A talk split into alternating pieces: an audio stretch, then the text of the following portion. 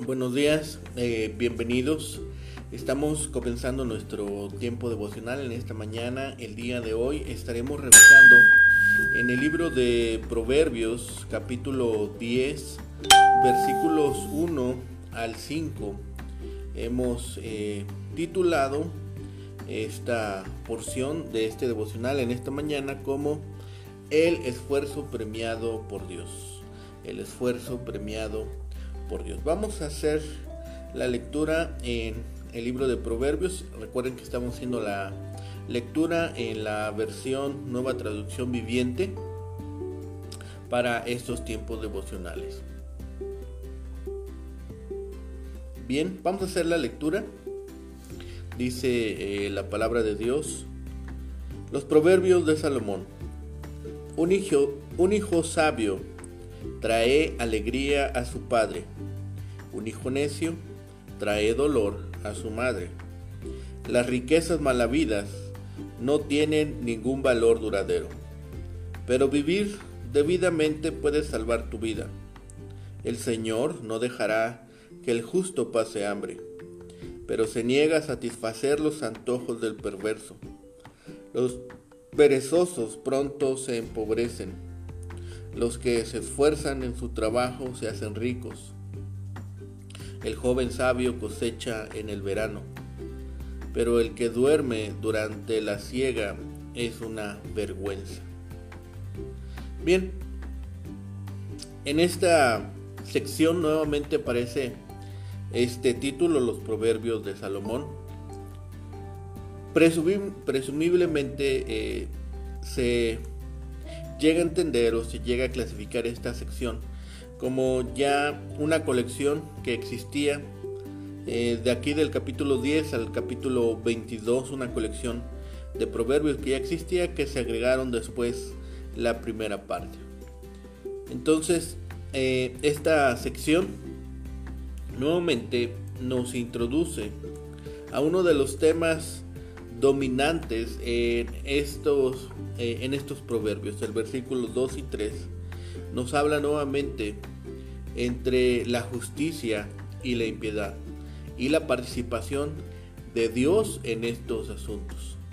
Estos versículos nos ofrecen eh, también eh, uno de los comentarios más directos acerca de ella. Es sin ninguna referencia a sabiduría, moral o religión Contundentemente el versículo 4 dice, los perezosos pronto empobrecen, los que se esfuerzan en su trabajo se hacen ricos. Estamos eh, viendo aquí una colección que corre a través de toda esta nueva sección que estaremos revisando en estos días. Y vemos cómo estos proverbios están preocupados por la vida misma y dan un acceso a sabio a la vida, cómo entenderla y buscar la sabiduría que nunca estará separado de la moralidad y la religión. Estos proverbios, tal como están titulados aquí, están enfocados al Hijo Sabio. Y al igual que los nueve capítulos anteriores, donde se realza el contraste entre el hijo sabio y el hijo necio, el título de hijo puede ser genérico. El asunto central no es que sea un varón o que sea una mujer. El punto es que sea sabio o necio. Su comportamiento recae directamente sobre ambos padres, ya que los dos disfrutan o se entristecen con el proceder de sus hijos en la vida. De tiempo en tiempo, un hijo sabio alegra a sus padres y de tiempo en tiempo, un hijo necio solo trae aflicción a ellos. Y habla de las riquezas, de los tesoros. En el versículo 2 es una advertencia sobre las riquezas que se consiguen sin rectitud. El necio puede ser rico, pero esa riqueza no le permitirá comprar su vida después de la muerte. Al decirlo de esta forma, la muerte es algo a lo que se debería tener respeto. Pero esto solo eh, ocurre cuando se conoce a Dios.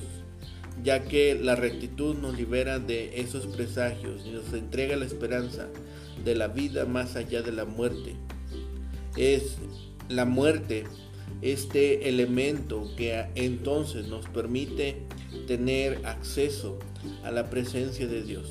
Es la muerte la que nos, nos da entonces esta oportunidad de pasar de esta condición en el mundo a estar en una mejor condición, muchísimo mejor condición al estar delante de la presencia de Dios.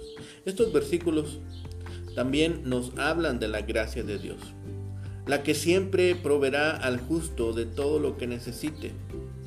También nos dice que la justicia de Dios caerá sobre los impíos.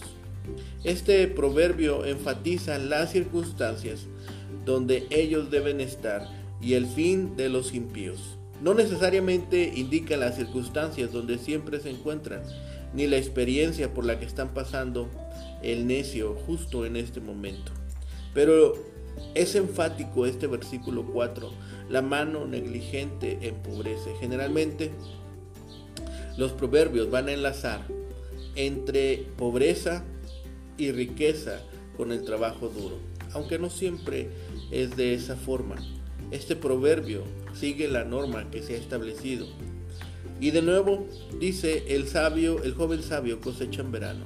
Este versículo establece una gran diferencia entre la persona hábil y la que es una vergüenza basándose en el trabajo duro que ella realiza en el periodo de la siega. En cambio, la descripción de la segunda persona es particularmente crítica, el que duerme en tiempo de la siega.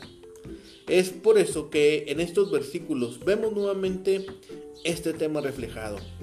Y no es una casualidad. Recordemos que en la Biblia, cuando se está repitiendo un tema, cuando se está abordando constantemente, es para que nosotros pongamos atención a esas palabras, es para que nosotros pongamos la debida, eh, el debido interés sobre aquel asunto. En el versículo, eh, en los primeros versículos o el primer versículo, nuevamente tenemos esta indicación de que estos escritos corresponden a Salomón. Salomón comienza con un proverbio sobre el hogar tan significativo en la enseñanza del camino de Dios. Habla sobre esta cuestión de los hijos, de la prole. Estos proverbios no deben ser tomados solamente en sentido intelectual, sino también en sentido moral. El sabio es el que sigue la senda de la sabiduría, que es la senda de la buena conducta, mientras que el necio es el impío, el perverso y el inmoral. Tenemos nuevamente este énfasis sobre lo importante. El término mismo de Proverbios de Salomón se encarga de indicar que tenemos aquí una nueva parte del libro de Proverbios. Después de haber finalizado las exhortaciones a adoptar la sabiduría, Salomón nos debe, eh, nos presenta, perdón, ahora algo de la sabiduría que debemos adoptar. Esta es una de las secciones más largas del libro. Forma su parte esencial y consta de 375 proverbios. Todos los versículos de esta colección están conformados por proverbios cortos de dos líneas. Usualmente, al pensar en un proverbio, este es el tipo de estructura que se nos viene a la mente. La mayoría de ellos son antitéticos, es decir, que la segunda parte del versículo expresa un pensamiento que contrasta con la primera parte. En general, la primera parte del versículo presenta las ventajas de una vida piadosa, el pensamiento contrastante introducido por esta partícula, pero muestra el daño producido por el mal. No parece haber un plan que responda a esta sección. Cada proverbio se yergue por sí mismo, sin ninguna relación a veces con el anterior, ni con el siguiente. Cada uno es en sí mismo y un todo determinado y perfecto. Trataremos de revisar en las siguientes semanas una agrupación sencilla no es una agrupación exhaustiva, sino simplemente una agrupación sencilla de estos proverbios. Algunos de ellos podrán ser estudiados de forma individual y de haber oportunidad lo haremos de esa forma.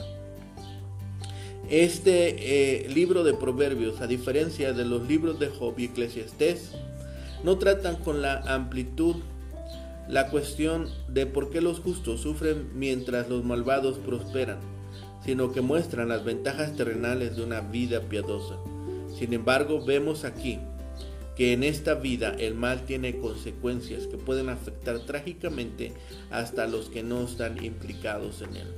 Sin duda, estos proverbios estimularán a la familia, al creyente, al siervo, al Hijo de Dios, a cumplir al máximo con sus responsabilidades, el tiempo y el esfuerzo que se dediquen a instruir a sus hijos, a instruir a su familia, a ser instruidos por la palabra de Dios, traerán gozo en la medida de que cada uno de nosotros crezcamos hasta convertirnos en un hombre y una mujer temerosos de Dios. A la inversa, los niños que se descuidan o que no se les lleva por la enseñanza de la Biblia pueden ser en lo futuro fuente de mucho pesar. Es aquí donde vemos en estos sencillos proverbios el triunfo de la justicia. El versículo 2 y 3 nos hablan de eso. Dice, la riqueza mala vida no tiene ningún valor duradero, pero vivir debidamente puede salvar tu vida. El Señor no dejará que el justo pase hambre, pero se niega a satisfacer los antojos del perverso. Las riquezas malavidas pueden traer satisfacciones temporales, pero no una felicidad duradera. Muchos que le han dedicado su vida al dinero han descubierto esa realidad. Al igual que involucrarse con una mujer adúltera, la persecución sin escrúpulos de las riquezas puede llevar a la muerte prematura. Por otra parte, una conciencia limpia deja dormir por las noches, incluso libra de muerte. Hasta cuando los impíos progresan en el mundo, todavía no satisfacen realmente sus anhelos. ¿Por qué no? Porque buscan su realización en los lugares equivocados. La persona que anhela riquezas nunca tendrá suficientes, igual que la persona que vive para satisfacer los deseos de la carne nunca encontrará una satisfacción perdurable. La Biblia nos enseña a depositar la confianza en el Señor a buscar en primer lugar su reino y a estar satisfechos con sus bendiciones, pues Él nunca nos desamparará. Al mismo tiempo, estos primeros proverbios nos hablan del hábito del trabajo. Confiar nuestra vida en Dios no significa que nos sentemos sin hacer nada. El Señor nos ha dado determinadas habilidades y las debemos usar. Los cristianos que son perezosos requieren corrección, tal como Pablo escribió en la carta a los tesalonicenses. Y cuando estábamos con vosotros, os ordenábamos esto, que si alguno no quiere trabajar, tampoco coma. Ahora oímos que algunos de entre vosotros andan desordenadamente, no trabajando en nada, sino entremetiéndose en lo ajeno. A los tales mandamos y exhortamos por nuestro Señor Jesucristo que trabajando sosegadamente coman su propio pan. Pero vosotros, hermanos, no os canséis de hacer el bien. Segunda carta a Tesalonicenses, capítulo 3, versículo 10 al 13. El versículo 5 nuevamente nos lleva a esta instancia de recordarnos el antiguo proverbio, no dejes para mañana lo que puedas hacer hoy. Al menos en nuestro contexto latinoamericano, es muy ah, conocido este eh, dicho. No dejes para mañana lo que puedes hacer hoy. Salomón lo dice de la siguiente forma en el libro de Eclesiastés. Todo lo que te venga a tu mano para hacer, hazlo según tus fuerzas porque en el Seol a donde vas no hay obra, ni trabajo, ni ciencia, ni sabiduría. Eclesiastés capítulo 9, versículo 10. No nos dice que no haya vida después de la muerte, sino que en cuanto a hacer algo en este mundo, el momento es ahora. No podemos regresar para hacer lo que no hicimos durante la vida en la tierra. Es por eso que estos proverbios nos van aleccionando nuevamente entre este contraste del hijo sabio y el hijo necio. El hijo sabio alegra al padre, el necio entristecerá a su madre. Esto no quiere decir que el necio no va a entristecer a su padre. El padre en una línea y la madre en otra línea. Ambos padres experimentan el dolor o el gozo si ambos se involucran en la enseñanza. Los tesoros que nosotros podamos buscar, los tesoros que nosotros eh, podamos ir tras ellos en este mundo, no son tan buenos porque se consumen pronto y no evitan la muerte. Claro que el dinero que se adquiere honestamente puede proporcionar satisfacción y tener cierto valor temporal, pero a la larga no encontraremos mayor satisfacción, satisfacción en ello.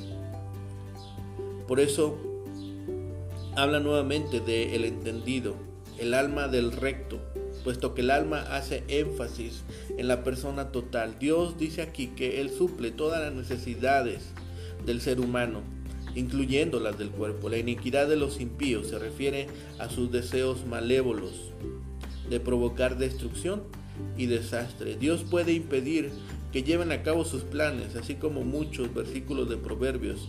En este versículo es una generalización. Por lo regular es verdad que los piadosos no morirán de hambre y que el impío no obtiene todo lo que desea. Y aquí introduce algo que habíamos visto eh, ya anteriormente, pero debemos resaltar que habla sobre el trabajo. La persona que se rehúsa a trabajar se verá empobrecido, mientras que quien trabaja arduamente obtendrá su recompensa. Un buen ejemplo de la diligencia eh, y de la sabiduría aplicada es cosechar en el verano en tanto que las cosechas están maduras. Un ejemplo de la, de la pereza es el hijo que duerme en el tiempo de la siega en lugar de trabajar como las hormigas que vimos en el capítulo 6. De hecho, con toda probabilidad tal es la causa de la vergüenza, de la deshonra para sus padres. Estos proverbios nuevamente hacen énfasis, hacen énfasis sobre lo que sucede con aquel que decide seguir las enseñanzas, las exhortaciones de parte de Dios. En alguna versión, el versículo 3 se lee de la siguiente forma. Dice, Jehová no dejará hambrear el alma del justo, mas la iniquidad lanzará a los impíos. Si bien en tiempos de gran depresión económica y de grandes cataclismos morales y naturales como la guerra, los terremotos, las tempestades, puede ser que algún hombre justo sufra.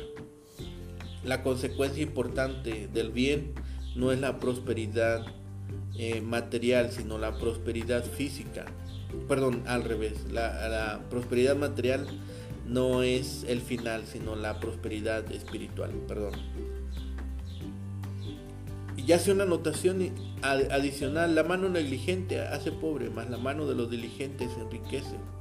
La pereza tiende a la pobreza y la diligencia tiende a la prosperidad. Aquí también podemos aplicar este versículo a las cuestiones espirituales, a aquellos asuntos donde nosotros podemos observar la mano de Dios actuando. El camino de la pobreza es el camino de los perversos. Los perezosos acuden al fraude, al robo, para hacerse de dinero, pero al ser descubiertos se encuentran con la infamia, junto con la miseria. El cuarto mandamiento que encontramos en Éxodo 20, capítulo 9, versículo 9 al 11, nos da la misma importancia o mayor al trabajo de los seis días que al descanso del sábado. En los proverbios se tiene en cuenta especialmente la sociedad como causa de la pobreza, el que no trabaje que no coma. Finalmente, estos proverbios guardan, conexiones muy íntimas. Nos recuerda aquella imagen que vimos de la hormiga. Los que aprovechan las oportunidades para proveerse de lo que les será necesario para después recogen en el verano, que es el tiempo de la cosecha. Este es el hijo sensato. Y el que duerme en verano es aquel hijo de vergüenza, pues es un hijo insensato, cuya insensatez se descubrirá especialmente cuando llegue el invierno. Es importante para nosotros que podamos estar trabajando por lo importante, que, estamos, que estemos proveyendo espiritualmente para nosotros alimento, que estemos recogiendo el alimento que está a nuestro alcance, que podamos nosotros tenerlo guardado en tiempo de necesidad. Entretejido entre estos versículos tenemos algunas pequeñas lecciones muy importantes. No por pequeñas, no son eh, no son causa para que no las revisemos. Nosotros podríamos pensar cómo ser alguien próspero, cómo tener prosperidad. Toda persona anhela prosperidad. Algunos logran su meta y otros muchos pasan la vida luchando pero sin alcanzar sus metas. El autor de Proverbios nos da algunas anotaciones que nosotros podemos estar revisando. Lo primero es ser diligente en las labores. Todo aquello que son nuestras responsabilidades, hacerlas diligentemente. La diligencia es una actividad benéfica, es una actividad que nos va a proveer de lo necesario, es una actividad que va permitir tener aquellos recursos que nos sean necesarios. Perdón. Segundo, la diligencia es acompañada por la honradez. Si nosotros hacemos cualquier actividad, si nosotros llevamos a cabo cualquier actividad que nos requerida, la realizamos de una buena forma, pero sobre todo somos constantes y disciplinados en realizarlas, entonces aquella actividad no solamente va a proveernos, sino también nos va a dar constantemente, nos va a permitir tenerlo a disposición. Además, la diligencia no nos permite en una condición paupérrima, no nos permite que nosotros estemos sin ningún sin ninguna uh, posesión, sin ningún eh, bien. La diligencia va a expulsar la pobreza. Y segundo, que seamos prudentes en nuestros negocios. Aprovechemos cada oportunidad, aprovechemos cada ocasión para hacer aquello que sea importante, para llevar aquella actividad adelante, para llevar aquel programa a buen término. Además, al aprovechar y ser prudentes en nuestros negocios nos ayudará a obrar con sagacidad. La diligencia y la prudencia son dos ingredientes de mucha importancia para lograr tener prosperidad, para lograr ser prósperos. Finalmente, en esta porción vemos el compromiso de Dios con los justos que se esfuerzan en la vida. También muestran ese rechazo de Dios hacia las riquezas robadas. No robarás, dice Éxodo capítulo 20, versículo 15. El perezoso que haya perdido la oportunidad se verá empobrecido. El perezoso que no sea diligente en su trabajo verá repercusiones en el tiempo de necesidad. Estos proverbios han construido una enseñanza bastante amplia sobre el hombre y los bienes materiales. Algunas personas acarrean tragedia a su vida cuando van atrás de ganancias deshonestas. El deseo vehemente de satisfacción puede hacer algo que destruye oportunidades de alcanzar la felicidad. Los principios que Dios establece para una vida recta llevan consigo una felicidad duradera, debido a que nos guían a una buena conducta que perdura a pesar de nuestros sentimientos siempre cambiantes. Estos proverbios están llenos de versículos que contrastan estas dos ideas, que contrastan estas dos formas de vida, el injusto y el justo. Estas frases nos llevan a pensar en la forma de aplicarlo a nuestra vida. Si bien, dice aquí, algunos sufrirán hambre, pero la verdad que nos comunican es que la vida de la persona que busca a Dios a la larga es mejor que aquel que ha desechado de él las buenas enseñanzas. Estas declaraciones son promesas también.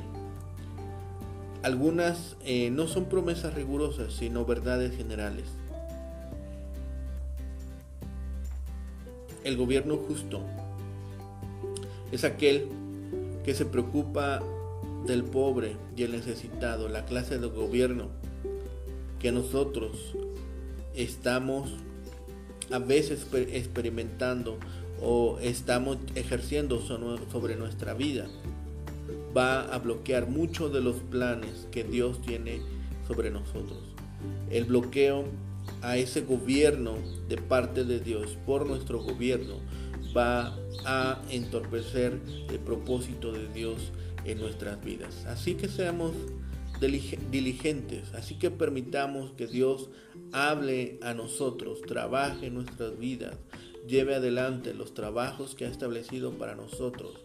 Cada día tiene 24 horas llenas de oportunidades para crecer, servir y ser productivos. Es muy fácil desperdiciar el tiempo, permitiendo que la vida se nos escape de las manos. En vez de eso, neguémonos a ser perezosos, utilizando las horas dedicadas a un trabajo productivo. Utilicemos el tiempo de buena forma. Veamos al tiempo como un regalo de Dios y aprovechemos las oportunidades para vivir diligentemente a su servicio, para su provecho y para el provecho de los demás. Que sigamos creciendo en el conocimiento de Dios, que sigamos creciendo en justicia, que sigamos creciendo en amor para con Dios y para con los demás. Que sea nuestra oración ver el tiempo como un regalo de Dios, como una oportunidad que Él nos da para vivir delante de la presencia de Él de la forma que Él lo requiere. Permítame orar. Bendito Padre y Señor, gracias te damos, Señor, porque siempre eres bueno. Gracias te damos porque siempre, Señor, tus bondades son visibles. Gracias Padre por el descanso que nos has permitido tener en esta noche. Señor, te pedimos por aquellos que están en necesidad, que tienen la salud quebrantada, Señor, sus familias quebrantadas. Señor, que se encuentran en el lecho del dolor o la enfermedad. Te pedimos que les sostengas, que les resguardes. Señor, que lleves tu paz y tu amor, Señor, a sus vidas y por medio de esa paz y ese amor, Señor, ellos puedan reconocer que todas las cosas están bajo tu mano. Padre bendito, te pedimos en este día, Señor, por eh, esta oportunidad que nos das de despertar, de ver tu obra, de escuchar, Señor, tu voz a través de la palabra, a través de la oración, de las circunstancias y de todo lo que va sucediendo, Señor. Permítenos tener discernimiento y entendimiento sobre estos tiempos. Y sobre todo, Señor, permítenos aprovechar bien, Señor, cada oportunidad que tú nos das para seguir creciendo en ti, en tu palabra, Señor, y en tu amor. Gracias, Padre, por todas estas bendiciones. Dejamos en tus manos nuestros deseos, nuestros anhelos, aquellas necesidades que tenemos también, Señor, para que tú las suplas según tu santa voluntad, Padre. Gracias por todas tus bendiciones, gracias por tu amor y gracias por tu misericordia. Todo lo rogamos y todo lo pedimos en el bendito nombre de Cristo, Señor y Salvador nuestro. Amén. Que tengan un excelente día, que el Señor les bendiga.